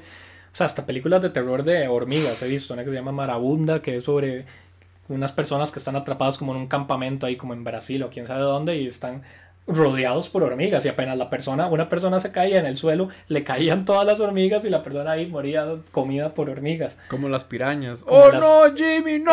Exacto, exacto, como que el miedo sigo pensando que es como muy sencillo, o sea, hay, cosas muy sencillas que nos pueden causar miedo, un susto, obviamente el miedo a que nos hagan daño, el miedo como vos dijiste a, a, que en verdad a perder el control o a que nos o, no poder salir de una situación, ¿verdad? Estar encerrado para siempre. Hay películas sobre cárceles que son así, ¿verdad? El, aislamiento se vuelve un terror, ¿verdad? Como quedar totalmente... Las islas desiertas, ¿verdad? Una isla desierta puede dar una idea de, de terror, ¿verdad? Estar aislado en el mar. Las películas de naufragios, no sé. Sí, es que generalmente con, con los temas de terror, por ejemplo, a ver, sí ya existe como esa fórmula, entonces uno siempre ha visto, bueno, entonces es esta tripulación que si no se enfrenta al alien, se va a enfrentar a una anaconda, si no se enfrenta a la anaconda, se va a enfrentar a unas pirañas, si no se enfrenta a las pirañas, se va a enfrentar a las hormigas, o si no se enfrenta, digamos, a las hormigas, se va a enfrentar a un asesino. Ajá. Entonces sí, yo creo que por eso estoy muy agradecido, o bueno, sí, celebro más bien esta nueva ola de, de películas de terror que, que bien han aportado. Yo siento que las, las, las he disfrutado muchísimo. Y este, ahí se han quedado. Y yo espero que sigan sacando más películas así, la verdad. Como por ejemplo The Witch o Midsommar o Hereditary. Hablemos de los videojuegos porque... Sí, pues también. Qué difícil. Ya, es que vamos a ver, cuando uno es que uno está viendo una película... Eh, la, la, película sigue, ¿verdad? La película sigue corriendo y uno la ve y, o sea, si está en el cine, pues cierre los ojos y si no, pues ponga pausa y espérese un momentico, ¿verdad? yo hice eso con, yo he hecho eso, ¿verdad? Con, ¿Cómo se llama? Ah, yo soy el típico que ve las películas de terror en el cine con las, de, ya de por sí con las manos en los oídos y ojalá bien Ah, sí, no, no, yo soy fatal, o sea, yo soy, soy como muy, muy cuita para todas las películas de terror. O sea, cuando yo vi Hereditary, la parte ya, cuando se empieza a desvelar lo que está ocurriendo con el Se empieza a despichar todo, sí. O sea, yo tuve que ponerle pausa un rato y ay, no, suave. Pero bueno, con el videojuego es muy distinto, es que usted tiene que seguir. nadie lo va a resolver por usted. Nadie lo va a resolver por usted. Y, por ejemplo, cuesta mucho, bueno, yo creo que el, que, el videojuego que a mí me, más me ha dado miedo, o que más genero como esa experiencia perturbadora fue este fue un demo, el famoso demo de este ay, ¿cómo es que se llama? PT, PT, que lo hizo Hideo Kojima con este Guillermo del Toro. Em, es una experiencia, es un walk simulator que digamos usted nada más ve todo en primera en primera persona y el personaje recorre un pasillo de ah, es el Del pasillo, es el del pasillo, que se repite. Que se repite, que se repite, cada vez que se repite. Pero empiezan a salir más cosas. Es más raro y empiezan a salir más cosas. Y digamos, los jumpscares son. Este. Son, son pocos los jumpscares que, que hay, digamos. No es como un Resident Evil o no sé. Eh, eh, sino es más como un Silent Hill porque ya genera como esa atmósfera en el que vos estás ahí en un mundo de mierda y tenés que seguir avanzando en ese mundo de mierda y en cualquier momento, en cualquier momento la, o sea, vas, a, vas a ver algo feo, o sea, vas a ver algo terrible. pero digamos, ahí ya, o sea, ya has visto algo terrible, pero seguís ahí y no no ha habido resolución y quién sabe si algún día la vas a tener. Y eso a mí me da mucho miedo, eso a mí me da mucho miedo. Y la, la infinitud, Andrés, la infinitud. Ves que vos sos más existencial. Claro, claro, claro. Este... Tenés, miedo a horrores filosóficos. Por supuesto.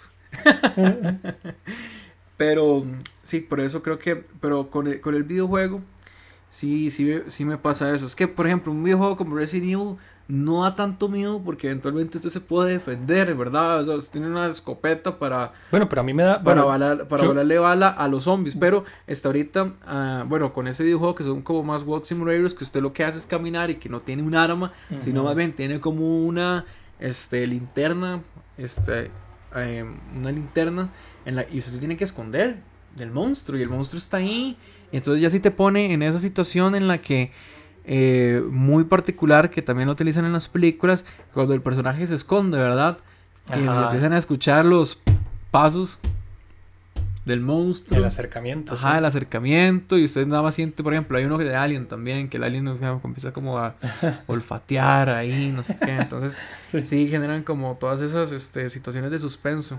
Pero a mí me daba mucho miedo, por ejemplo, cuando yo, yo no jugaba. Silent Hill sí lo jugaba, por ejemplo. Y Silent Hill es un juego, como vos decís, que es inevitable. O sea, a uno le da miedo tener que pasar por donde no quiere pasar. Pero yo, a mí también me daba miedo. Yo veía a mi primo jugar Resident Evil. Y recuerdo que me, lo que me daba miedo, incluso viéndolo jugar a él, yo sin el control, era la sensación de que algo ya, los está, ya lo estaba persiguiendo. Era la idea de, eso, de que el, videojuego explota mucho esa idea de tener a alguien por detrás y uno tiene que reaccionar muy rápido y realizar cosas muy rápido. Y no tanto la, ambientación puede ser muy chiva, pero en realidad lo que da miedo es eso, ¿verdad? Que, que hay la cantidad de cosas. No es como en las películas que el jumpscare a veces es muy rápido y no puede una secuencia ser muy larga, pero en una película, en un juego de terror se lo pueden perseguir por horas y estar en una persecución constante, ¿verdad? Como que como que sí se siente bueno, pero es que, está pasando a uno. que es así, que es el 4, que es The Room, que hay una parte ya como después de la mitad del juego hay un asesino que lo está persiguiendo y, lo, y se lo deja de perseguir. No o sea, él está ahí. sí. Sí, sí, usted tiene que seguir ahí avanzando, resolviendo los, los, los puzzles ahí, los acertijos y todo. Y ahí está el Mae atrás suyo. Esperándolo. No, no, esperándolo no, persiguiéndolo, ¿sí? Eso a mí me da terror porque es eso. Bueno, como cuando uno está en una persecución, ¿verdad? Y que uno siente, o sea, que uno, uno no puede ver porque está yendo hacia adelante y uno no sabe dónde está. Exacto, el, punto de vista ahí le aumenta. Obviamente el videojuego tiene ciertos recursos que lo hacen a uno estar aún más cagado del miedo porque Silent Hill hay gente que dice que no lo podía ni jugar de noche, ¿verdad? Que... Yo es que no lo podía jugar del todo. Del todo. Lástima, hubo una película que intentó aprovechar ese concepto y no le funcionó, una que se llama It Follows, que es... Yo no la he visto. no, yo creo que sí. de, unos, personajes que son seguidos por, un, por, por una entidad que se les aparece y que si ellos dejan que se les acerca, los mata. Pero ellos pueden, nada más que esa cosa camina como lento. Ah, es como una señora, ¿verdad? Puede ser cualquier cosa. O sea, puede tener cualquier forma, pero normalmente como persona, digamos. puede ser cualquier persona. Entonces el miedo es que las personas tienen que andar paranoicas porque no saben en qué momento una de esas personas va a venir acercándose lentamente hacia uno. Pero el punto es que siempre camina, o sea, siempre lo sigue a uno. Yo creo que algo tuvo que haberse inspirado en el videojuego, ¿verdad? Y y el videojuego tiene como cosas muy sencillas, sobre todo porque siempre hay que hacer recorridos, ¿verdad? La, la mayoría de los juegos tienen eso, ¿verdad? Tienen que hacerse recorridos y es fácil sentir ese miedo o a entrar a un lugar o a tener que escapar de otra cosa. Sí, entonces es como... Pero vos pensarías que el videojuego tiene entonces como ese potencial, ¿verdad? Como esa mayor experiencia terrorífica o como una capacidad como de asustar. Yo creo que tiene las ventajas y desventajas del género, ¿no? Este, el problema de es que de hecho no, no encuentro, digamos, como mucha falla a esas experiencias en las que uno tiene que caminar. Este. Hay un, hay un juego que te asuste, pero más por su ambientación. O sea, un juego que te asuste. Sí, los Silent Hill. Estaba, me estaba intentando acordar cómo es que se llama. Amnesia es uno. Amnesia, yo creo que es como el pionero de ese tipo de juegos. Bueno, fue el que por lo menos lo hizo popular, ¿verdad? En el que usted nada más tiene que caminar, tiene una lamparita y se tiene que esconder y ya. Ay, también va perdiendo la razón. O sea, digamos, a medida que usted ve a esos bichos, este, o los bichos lo matan, o usted se va volviendo loco. Entonces usted ya tiene que jugar con, con esas, este, y con esas métricas, ¿no? ¿Qué otro juego es así como bastante así terrorífico. Hay uno, en hay uno que hicieron en Taiwán que habla sobre este el régimen chino. Ajá. Sí, vieras que, vieras que interesante. criticando el terror, pero ahí el terror burocrático, el terror comunista, el terror del aparato de Estado ahí, vigilante, la vigilancia. Sí, sí eh, digamos, de cómo eh, vos tenés un amigo y un amigo dijo algo y desapareció. Y luego encontrás ese amigo mutilado, ¿verdad? Y que está ese poder este que es más grande, o sea, es más grande que uno y que lo maneja totalmente, digamos, y que usted no puede hacer nada y todos sus seres queridos son parte de ese poder, o sea, son parte de ese poder también. O vivir dentro de un régimen. Y yo creo que es la primera vez que veo un, videojuego así, o sea, que hable de, esos temas, ¿verdad? Que Tony es porque lo político no suele aparecer. Eso es otra cosa que no aparece en el terror. Yo nunca he visto películas donde los o sea, casi siempre se pone, incluso en las películas de zombies, digamos, no sé, los multimillonarios y los corruptos, nunca aparecen en modo terrorífico porque siempre ya son terroríficos como son, es decir, corruptos, pero no dan miedo. Qué interesante sería que una película de espionaje al estilo Bourne, ¿verdad? La, el que te persigue estuviera exagerado a modo de terror. Sí, como que nunca esas cosas políticas, ¿verdad? A veces parece que el género no lo, no lo aprovecha o al revés, ¿verdad? Todavía hay un campo para explotar, pero por alguna razón el género ha preferido que nos enfoquemos en los otros, ¿verdad? Como nuestras amenazas y casi siempre se deja lo más... La purga ya tenía cierta idea también como del poder, ¿verdad? Convertido en... Pero de nuevo, miedo a los vecinos, miedo a los, a los más cercanos. No necesariamente, no hemos hecho algo en el que el poderoso se vea como literalmente sea como el, como el monstruo. O el sistema, ¿verdad? O el sistema como No, pero también podría ser algo como por ejemplo 1984. Ah, bueno, cierto. No sé si, si es eso te da terror, por más de esas narra y estúpida. Pero sí, o sea, efectivamente el personaje está este, está condenado, el, el destino del personaje está condenado por el mismo sistema y no puede hacer nada al respecto. Ajá. Bueno, y es que tal vez antes era más fácil porque antes el poderoso terrorífico podía ser algo como tan como un Sauron, una cosa así que era como muy pero eso no da miedo, ¿verdad? Como que es el es simplemente el villano llevado a una versión más fantasiosa, ¿verdad? Como una cuestión como monstrificada. ¿Y qué pensás, por ejemplo, de los casos del terror a lo a lo testimonial, por ejemplo, el terror de Paranormal Activity o de la bruja de Blair, ¿verdad? Como este terror de de estar una película que se entera, ¿verdad? Estar esperando que algo suceda. ¿Cómo se llama? Holocausto Caníbales, ¿verdad? Ah, Caníbal Holocausto también, sí, como la experiencia real, ¿verdad? Obviamente tiene algo de videojuego, ¿verdad? Paranormal Activity y La Bruja de Blair y todas tienen la idea de, otra vez, el punto de vista, ¿verdad? Estar sumergido en la situación. Casi que uno podría decir, yo no sé si fuera un preludio para videojuegos o al revés, ¿verdad? Como que ya los videojuegos les habían alimentado esa perspectiva. No, yo más bien siento que eso no es, bueno, yo no lo veo como tan videojuegos y yo, yo más bien lo creo que es algo muy crudo, ¿verdad? Ver, verlo así porque, a ver, es como cuando uno ve un... Eh, ¿Vos te acordás de, de, del año pasado de un guarda este, que, que mató como a tres delincuentes, algo así? Ver esas imágenes son muy chocantes, ¿verdad? Porque usted ve que la situación ocurre con total normalidad por un momento y luego este, se rompe esa, esa normalidad y ¡pum! ocurre, digamos, la, el siniestro, ¿verdad? Y, y, luego continúa. Y si uno lo ve y, me parece muy crudo, incluso como es tan crudo, uno lo siente real. Entonces, este, creo que ahí, ahí radica, digamos, como la fortaleza de esas películas, como documentales, ¿verdad? Y también, este, hay uno, hay uno que me encanta, Cloverfield. Ajá, ah, eso es espectacular. Pero esa, es de acción, yo no, la, yo no la considero tanto de. No, tiene lo igual, tiene las amenazas esas de, de no ver la criatura completa todo el tiempo, pero sabes que está pasando por ahí, ¿verdad? Ajá, y también tiene el elemento del noticiario que dice: Uy, el Cloverfield acaba de comer la estatua de la libertad. Yo no recuerdo si en señales también pasaba eso también, ¿verdad? La de Mel Gibson. Claro, está lo del noticiario. Y que cuando el bichillo, el, bichillo en Brasil, ¿verdad? La famosa escena que a mucha gente le da miedo, ¿verdad? Solo ver los dos segundos que el bicho sale del arbusto, todo el mundo se caga de miedo. O sea, esa escena es icónica, digamos. Claro, claro. Y, y puede ser pequeño el momento. La... Estaba acordando, es inevitable. ¿Qué ven que le hizo Scary Movie 3 cuando hizo mofa de esa escena? Qué bueno. que, que no recuerdo cómo salía. Ah, no, no, no te acuerdas. No, no, tenías que volverla a ah, ver. bueno. pero sí, esas, esas películas que usan como lo. Eh, pero también está el elemento, eso que mencionas es el tabú. Y el tabú es muy interesante porque es otra cosa que es también como inexplicable de entrada, pero yo lo meto también dentro de lo que estamos hablando, ¿verdad? El, terror o lo, o lo, que nos perturba, el pan. Porque no es lo mismo, o sea, nosotros cuántas películas hemos ido a ver en que ves a gente pa, que le sale la cabeza volando, o ver la trilogía de Evil Dead, que es una de mis favoritas, por cierto, en el que el gore, ¿verdad? Que el gore es eso, ver los cuerpos mutilados y verlos con chorros de sangre por todo lado, o ver Hostel, o ver Saw, ¿verdad? El miedo a la tortura, o sea, el miedo al dolor y todo lo hemos visto demasiado. O sea, yo no creo que haya persona que no haya mínimo visto algún tipo de. alguna vez una peli en la que alguna persona dice, no sé, es, de, es descuartizada. Y sin embargo, como vos dijiste, basta que lo hagamos desde la perspectiva de una toma real.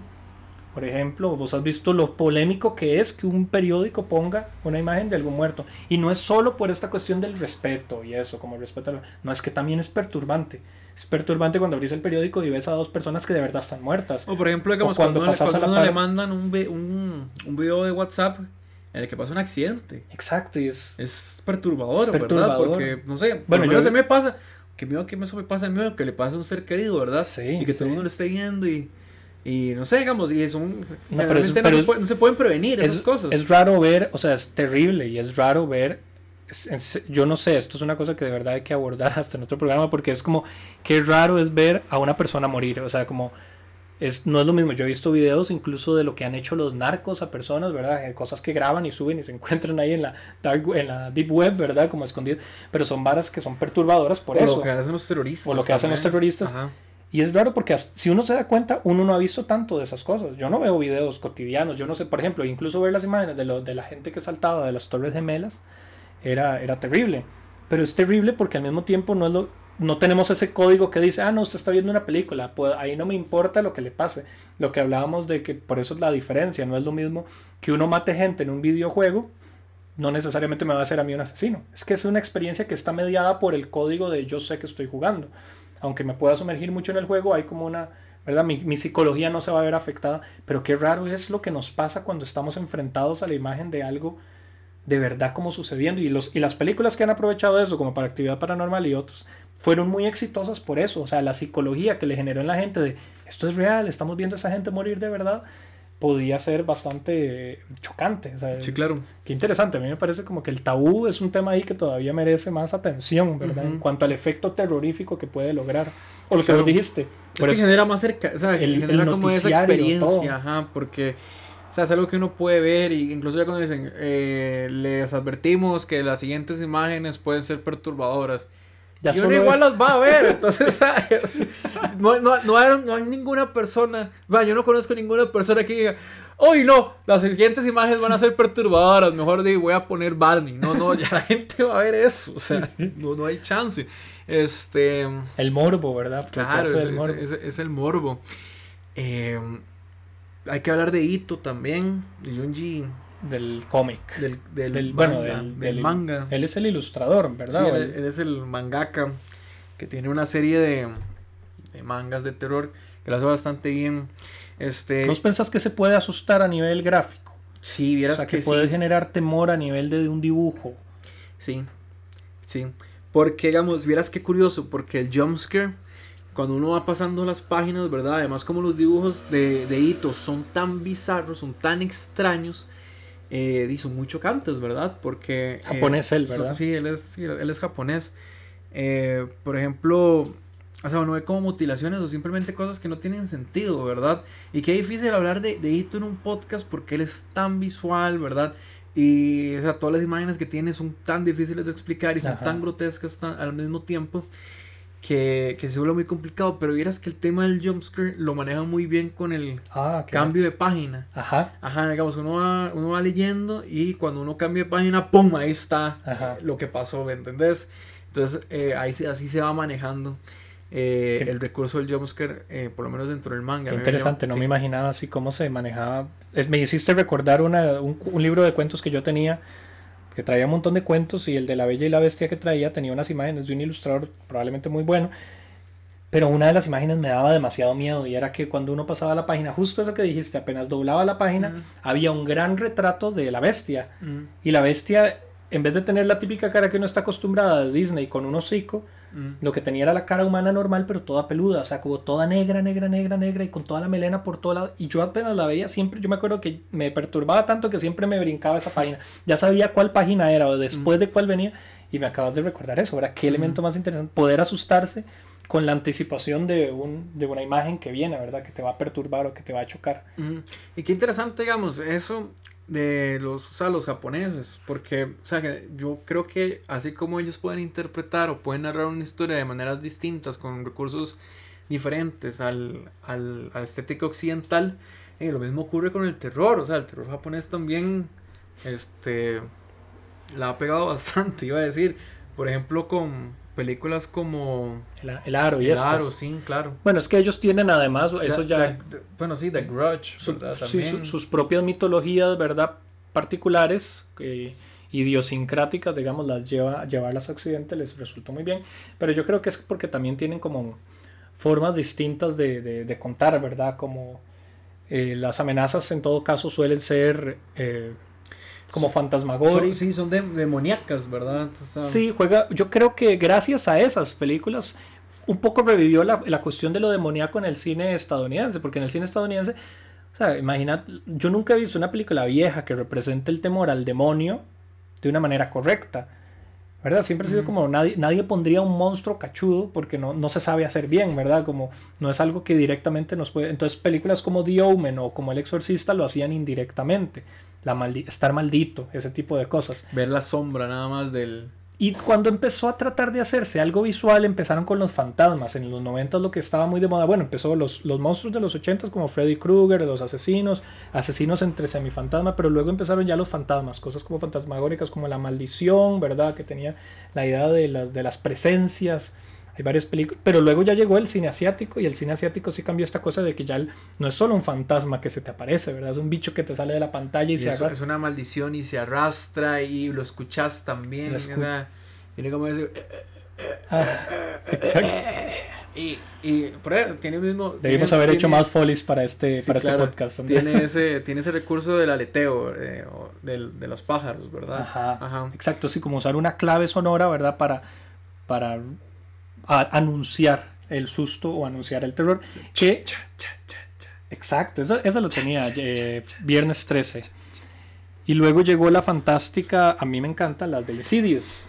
ah, sí, qué buenas. Todas las, bueno, es que es una mitología interesante. James Wan, ¿verdad? Que es el creador de todo este universo del conjuro, Insidious, ¿verdad? Que, ¿Cómo es que la Y Anabel. Y Anabel. Pero es porque Insidious trajo de nuevo un elemento que es otra vez lo demoníaco. O sea, Insidious, la primera, yo ¿y sabes cómo vi esa película? Por accidente. Yo pensaba, no me acuerdo, eh, iba a ir a ver esa película. Asustado por accidente. iba a ver, era otra, era otra. Y cuando me metí con una amiga y era otra película por accidente. O sea, cuando nos dimos cuenta fue porque aparecía en gigante. Eh, vos has visto cómo es la presentación de Insidious. Un, unas letras todas satánicas como en fuego que dicen Insidious. Y así empezó. Y cuando la vi, buenísima. Porque juega con el tema del sueño, ¿verdad? De los sueños astrales y la cuestión como de estar atrapado en un, en estar paralizado. Y la película se pone densa, empieza a hablar como del niño que es poseído, ¿verdad? Y que se lo llevan al, al mundo del que es un más allá, ¿verdad? Y, y tienen que meterse como con... Qué interesante, eh, hablando de Insidious, cómo eh, el recurso que utilizan, que también lo utilizaron en Babadook, que es cuando el monstruo se le acerca a uno, se le, se le acerca por cuadros. O sea, no sé si, no sé si, lo, si lo has notado, ¿verdad? Como que el cuadro, o sea, como que la imagen ah, se queda quieta y el monstruo se acerca, ¿verdad? Este, eso es espantoso. No, sé, no es que no se ve el movimiento, nada más se va acercando, ¿verdad? Sí. Y eso es espantoso porque uno no lo puede comprender. O sea, no es lógico para el, para, el, para el ojo humano y por lo tanto sí genera esa incomodidad. Y hay sonidos, eso que vos dijiste de los sonidos cuando aparece, bueno, en, en Insidious particularmente, cada vez que va a aparecer el, el, bicho este, se empiezan a oír como unas ramas quebrarse, se empieza a ir como... Entonces, eso anuncia, ¿verdad? Y sin embargo el género ha sido muy variado, porque luego salió la de la monja, que curiosamente usa más... Eso no la he visto. Y usa más el recurso un poco de comedia. Pero igual está muy, visualmente es muy buena, pero igual se va como por el género de la comedia, no, no trata de asustar, y si trata de asustar lo hace con los jumpscares, no, no te quiere como meter una trama muy seria. Entonces yo pienso que no estuvo mal por eso, pero, pero por eso digo que los japoneses dejaron como toda esa huella. O sea, tener razón con eso, que gracias a ellos hay como una, un cambio en lo que podíamos ver en pantalla y nos podía asustar. De hecho, ahora que lo mencionas, fueron los japoneses los que jugaron con esa idea de los movimientos antihumanos. Y que sean, son, muy rápidos. Y son muy, rápidos. Que vos, lo ves muy de lejos. Y el bicho te, se te va acercando de una manera paranormal. imagínate, bueno, es que ahora, ahora estamos en un, como vos decís, en un renacimiento de eso. Habrá que ver qué es lo que harán nuevos directores. Por ahora podemos solo esperar, ¿verdad?, que las nuevas ansiedades, las nuevas pandemias y las nuevas situaciones políticas caóticas, probablemente vayamos a tener más de eso, de, de desastres naturales. Eh, pero no sé, habría que ver porque en cierta forma yo diría, el ser humano, esa es mi conclusión, digamos, lo que que el ser humano es la fuente de, sus miedos, ¿verdad? Obviamente puede ser el miedo al otro, el miedo a todo, pero como que nos llevamos contando las mismas cosas. Puede que antes no tuviéramos, antes tal vez la literatura fue la que aprovechó más los elementos de terror, ¿verdad? Habría que ver la... yo no soy experto en literatura, pero alguien debe conocer muy bien. Yo no, he leído ninguna novela de terror. Por eso, pero alguien debe saber muchísimo sobre, bueno, y debe haber muchísimo texto y estudio sobre cómo el terror antes tal vez lo que no se transmitía a través de la pantalla, ¿verdad? Lo transmitía la literatura y otros medios, o simplemente la experiencia cotidiana, por ejemplo, las leyendas, contarse las leyendas, ¿verdad? Esas, esas advertencias sociales de la, la, la yegua. La yegua, no, la, la, la, cegua. La cegua, y la, el cadejos, el padre sin cabeza. Tal vez antes pasaban por lo oral, ¿verdad? Ahora el cine acopla todo. El cine trata de ahora de sacarle más jugo y más jugo. Yo no sé si habrá un techo a lo que nos puede asustar o no, pero sí pienso como que es fácil poder poner cada cosa que nos sucede y si la llevamos al extremo, ¿verdad? Nos puede, nos puede causar temor o llevarla al absurdo. Sí, yo creo que también tiene que ver mucho con el mito, ¿verdad? De que eh, creo que desde tiempos ancestrales el ser humano siempre ha tratado como de hacer, eh, darle como un cuerpo, ¿verdad? A esos temores a, o, a esos malos comportamientos. Y entonces eso se, se manifestaba, digamos, a través como de, no sé, los demonios o los dioses. Entonces creo que eso se mantiene vigente aún hoy en día con el cine, digamos, como este, nuestros temores, eh, las adversidades que enfrentamos de manera cotidiana, cómo se pueden ver reflejadas también o de, de, manera metafórica en el cuerpo de un monstruo, ¿verdad? Y antes de terminar, este, vamos a hacer un top 5 de nuestras películas favoritas de terror. Uy, buenísimo, buenísimo. Oh, top 5. Pero tenés, tenés en mente este, que si tengo el top 5 en este momento. Si tenés el top 5 en este momento. Ay, no. O sea, digamos, no lo tengo en este momento, así que lo voy a decir ya, digamos. En desorden. En desorden a como, a como, a como se me viene. A ver. Hereditary. The Witch. Imagina lo que le vas a recomendar a alguien cinco películas de terror. Ay, cállate. Ay, a ver, este. Insidious yo la recomendaría. Sí, Insidious yo la recomiendo. Eh, es que solo tengo, o sea, tengo frescas las que, las, las más recientes. y yo las podría recomendar todas, la verdad. The Witch, El Faro, este. Bueno, creo que hemos hablado, todas las que hemos hablado de alguna manera son recomendables, ¿verdad? Sí, definitivamente. Scream es una buena recomendación. Bueno, Birds, o sea, yo sí recomendaría que, la, eh, que vieran las películas de, de, Hitchcock, a los pajarillos. Creo que es una buena película, como que yo creo que ha envejecido bien, todavía se mantiene eh, vigente, ¿no? Digamos, como toda esa atmósfera que crea el director para generar esa incertidumbre o por lo menos esa incomodidad. Si el que vea The Birds probablemente se va a dar cuenta que en realidad no es tanto por The Birds, sino lo que deja. The Birds lo que deja es como una sensación como muy de incomodidad. Es como una cicatriz. ¿Vos no crees eso? Digamos, como que las películas de terror o como que sí, o sea, el trauma es una cicatriz y como que, o sea, uno se queda pensando en eso ya, o sea, por, lo menos a mí me pasa eso. Yo veo una película de terror y yo pienso en esa película de terror mucho rato. Como tres semanas después. o sea, digamos. Bueno, por eso no deberíamos darle más crédito a ese género. Yo voy a, vamos a ver, mi favorita, no, igual no es la primera, porque ya mencioné muchas de las que me gustan: Alien, El Exorcista, Rosemary's Baby, El bebé de Rosemary siempre. Debe ser una que alguien debe ver.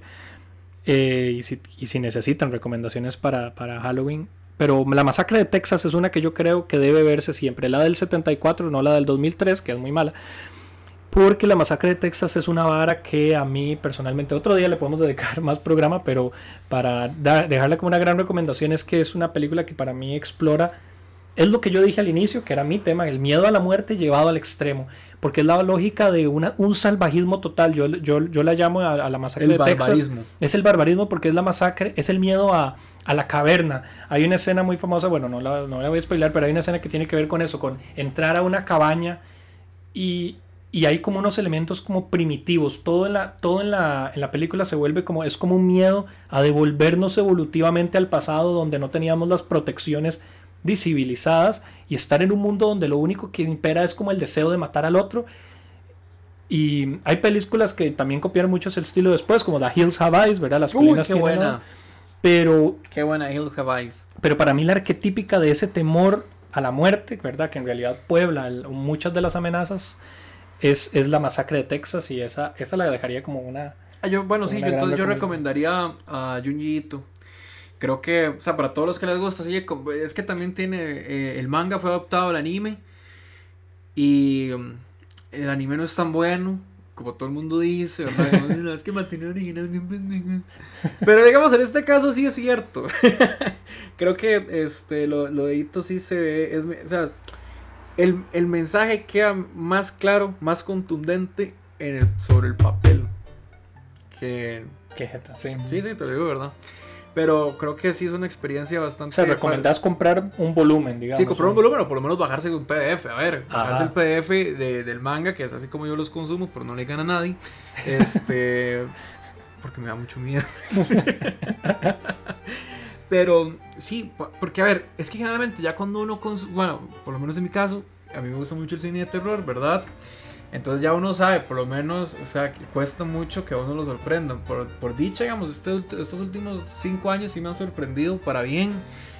Pero, digamos, este, lo que, lo que hace Ito sí es algo, este, yo diría sin precedentes, o por lo menos así lo interpreté.